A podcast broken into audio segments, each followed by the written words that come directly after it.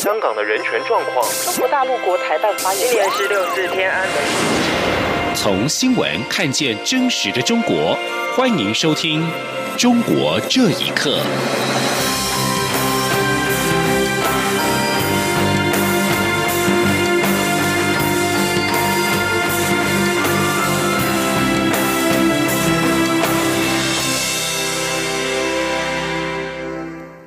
听众朋友们，晚安，欢迎收听《中国这一刻》，我是李自立。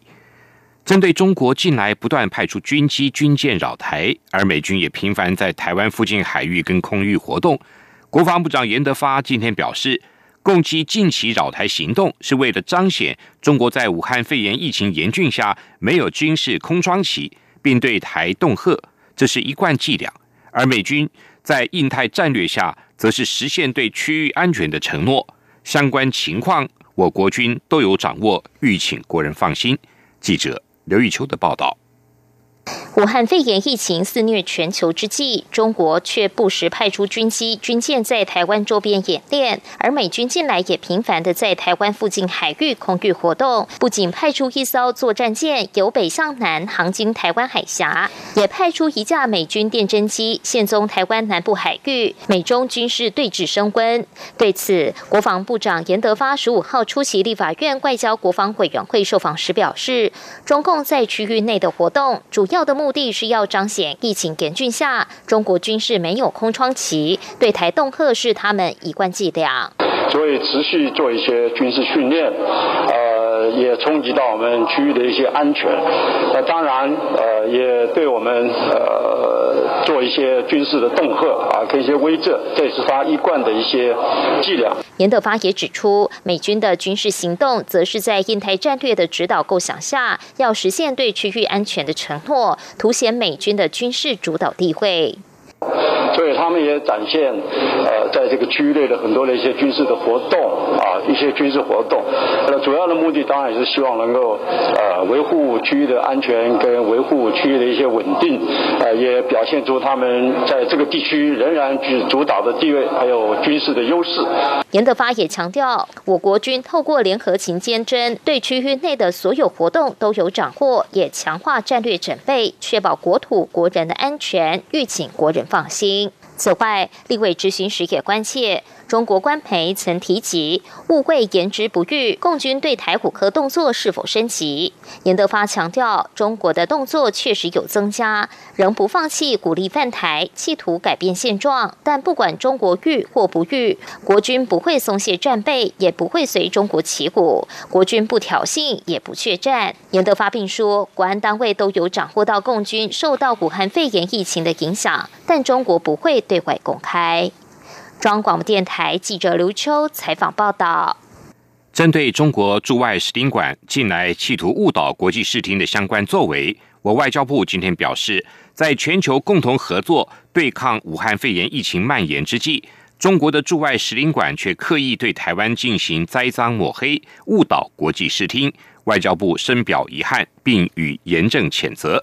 外交部表示。中国驻法国大使馆于四月十二号在其官方推特账号推文，不实指控台湾当局在超过八十位法国国会议员联署支持的声明中，使用黑奴词汇攻击世卫组织干事长谭德赛。另外，多米尼加自由日报在四月十二号刊登报道，由中国驻多米尼加使馆所提供的内容，指称。台湾卫生专家可以参加技术会议，并获得世卫组织提供防疫的相关资讯。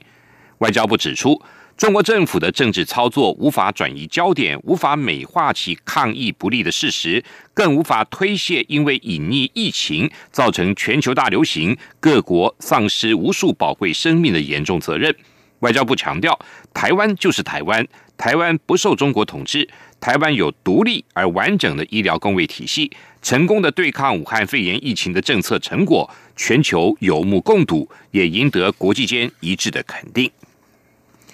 中国教育部网站九号刊出消息，指称考量二零一九年新型冠状病毒（俗称武汉肺炎）疫情防控跟两岸关系的形势，决定暂停二零二零年大陆学生赴台就学的工作。一名准陆生近日向中国教育部申请信息公开，他表示。政策变动冲击了一千多位准陆生的生涯规划，希望官方能够重视他们的权益，说明政策。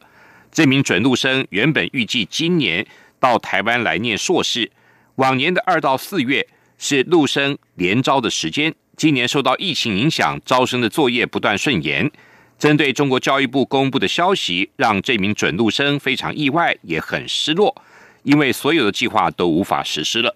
他表示，陆生是中国社会中长期被忽视的群体，因此希望透过这次行动，让教育部关注到他们受损的权益，也希望大陆教育部能够倾听陆生的需求跟声音。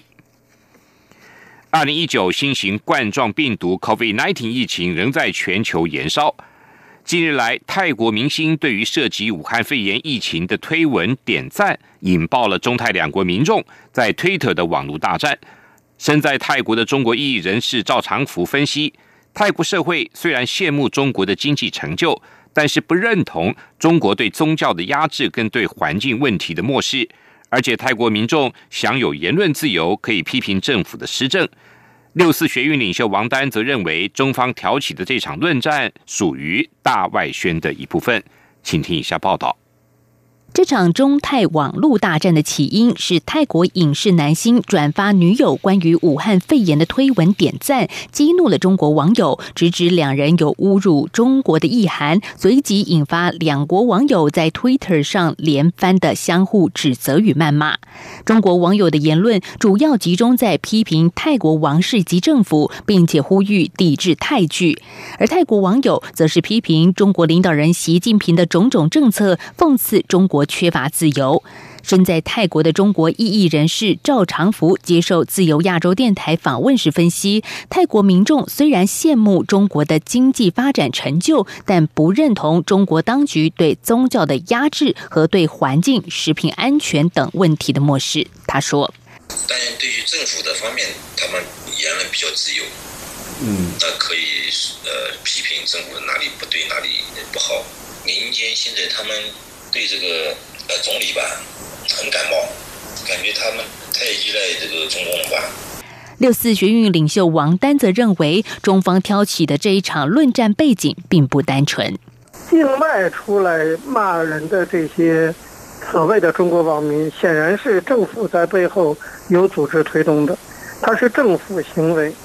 那么是大外宣的一部分，也是对外扩张意识形态的一部分。纽约智库外交关系委员会东南亚问题高级研究员库尔兰茨克受访也表示，这次的中泰网络论战背景复杂，既有对中国当局处置疫情不利的不满，也对中国非民主体制的排斥，更有关对于中国在东南亚地区过于强势的不满。库尔兰茨克并且指出，东南亚地区的国家对于中国已经是提高了警惕，新加坡、越南等国家也纷纷加紧审查中国在网络上的舆论监控。央广新闻整理报道：西藏著名企业家多吉扎西遭中共当局以贷款欺诈罪判处无期徒刑，他在狱中提出申诉，但遭到拒绝。多吉扎西的哥哥委托律师任建宇代理此案，但也被当局禁止。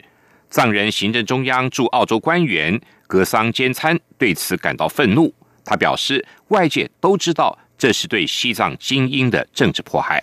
请听以下报道。根据自由州电台报道指出，西藏首富民营企业家多吉扎西曾经是拉萨知名旅游饭店的老板，曾经入选西藏十大优秀青年。二零零八年西藏三一四事件之后，多吉扎西被以涉嫌非法经营入狱两年。二零一零年又遭到当局判处无期徒刑，罪名是贷款诈欺罪。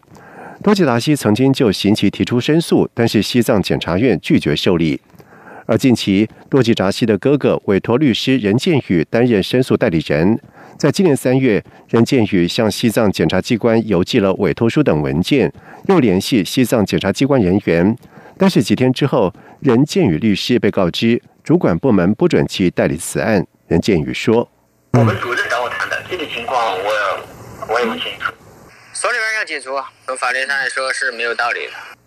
唉，具体的我就不谈了吧，因为现在都解除合同了。嗯，我再说也没有意义。任俊宇表示，阅读了案卷，认为指控罪名很牵强，因为没有证据证明所谓的贷款罪名是不成立的。藏人行政中央驻澳洲及纽西兰代表处华人事务联络官葛桑坚参对当局重判多吉扎西感到愤怒。他表示，凡是中国当局想迫害的人，就会冠以各种的罪名。他说：“西藏首富多吉扎西先生呢，是二零零八年，呃，当时西藏最敏感的时候被抓，在两年以后被判处无期徒刑。那对这样的一个判刑，我们都知道是对西藏精英。”赤裸裸的黑箱操作的一个政治迫害，凡是涉及到西藏的，不管是宗教人士或者是商人、环保人士，只要中国想整的，都会冠以各种罪名。格桑表示，很多中国有正义感的律师涉入西藏的案子，但这些律师都遭到警告，很多人被抓、被失踪、被关进监狱。多吉扎西资产达到数十亿，曾经经营房地产、贸易公司等领域，拥有十多家公司。有最富有藏人之称，但是拉萨市法院对多吉扎西判刑时，更没收其个人财产四十三亿人民币，也对其同案的兄长多吉次丹判处了六年徒刑。央广新闻整理报道：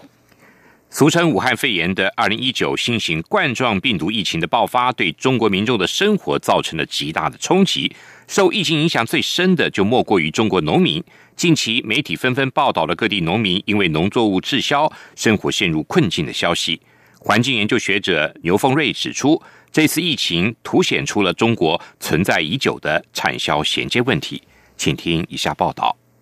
在疫情的冲击下，中国一些当季农产品及水果正遭遇有货无市、有市难运，以及不卖就烂在地里，卖的越多亏的越多的困境。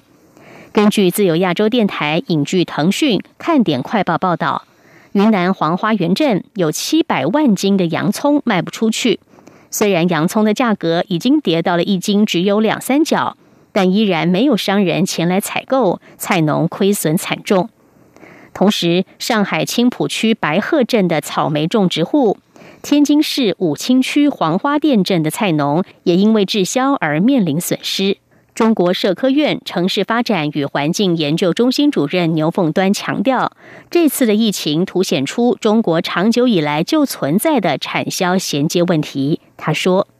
产销对接问题本质上是一个农业现代化的问题，但是中国农业现代化不是短期内能够实现。两亿的呃生产农户这种分散的生产，它面对的话呢是一个统一的市场，肯定会存存在着很多不适应。”业务素质啊，技术水平啊，对市场的话呢，这种走向的判断呐，以及我们的话呢，农产品的流通领域也存在很多问题。纽约城市大学政治学教授夏明受访的时候，解释中国农产品出现滞销的原因。他说：“你之所以卖不出去，是因为你的旁边的这边有人呢，他没办法来那个就是买你。”你旁边的人没法来买你，是因为其他的更远的人呢，他们呢没办法来那个进货。那么，呃，更远的人没法进货，是因为有更远的人他不到你这个国家来，比如说，呃，饭店也不开了，呃，或者旅游行业也已经没了等等。那个整个危机呢，不在于人们有没有需求的问题，那么人们都有需求，那么最主要的问题在于你有没有购买力的问题。夏明表示，虽然目前有些地方政府组织电商购买滞销的农产品，但由于此举并不会给商家带来太高的利润，相信参与的商家数量不会太多。夏明认为，中国政府目前陷入了两难：一方面，市场需要人口的流动才会有商品流动，而人口流动则存在疫情二次爆发的风险。他建议中国当局可以仿效美国，动员军队投入生产和运输，协助市民渡过难关。央广新闻整理报道。根据发新社一项对经济学家的意见调查显示，由于俗称武汉肺炎的二零一九年冠状病毒疾病危机，让中国先前的经济陷入停摆，中国第一季度的经济成长将在三十年来首次出现紧缩。来自十四家机构的分析师预期，中国第一季度的经济将比去年同期微缩百分之八点二。这是自一九九零年代初中国开始通报经济季度数据以来的首次紧缩。分析师预测，中国今年国内生产毛额 GDP 的增长率将为百分之一点七，大大低于去年所记录的百分之六点一的增长。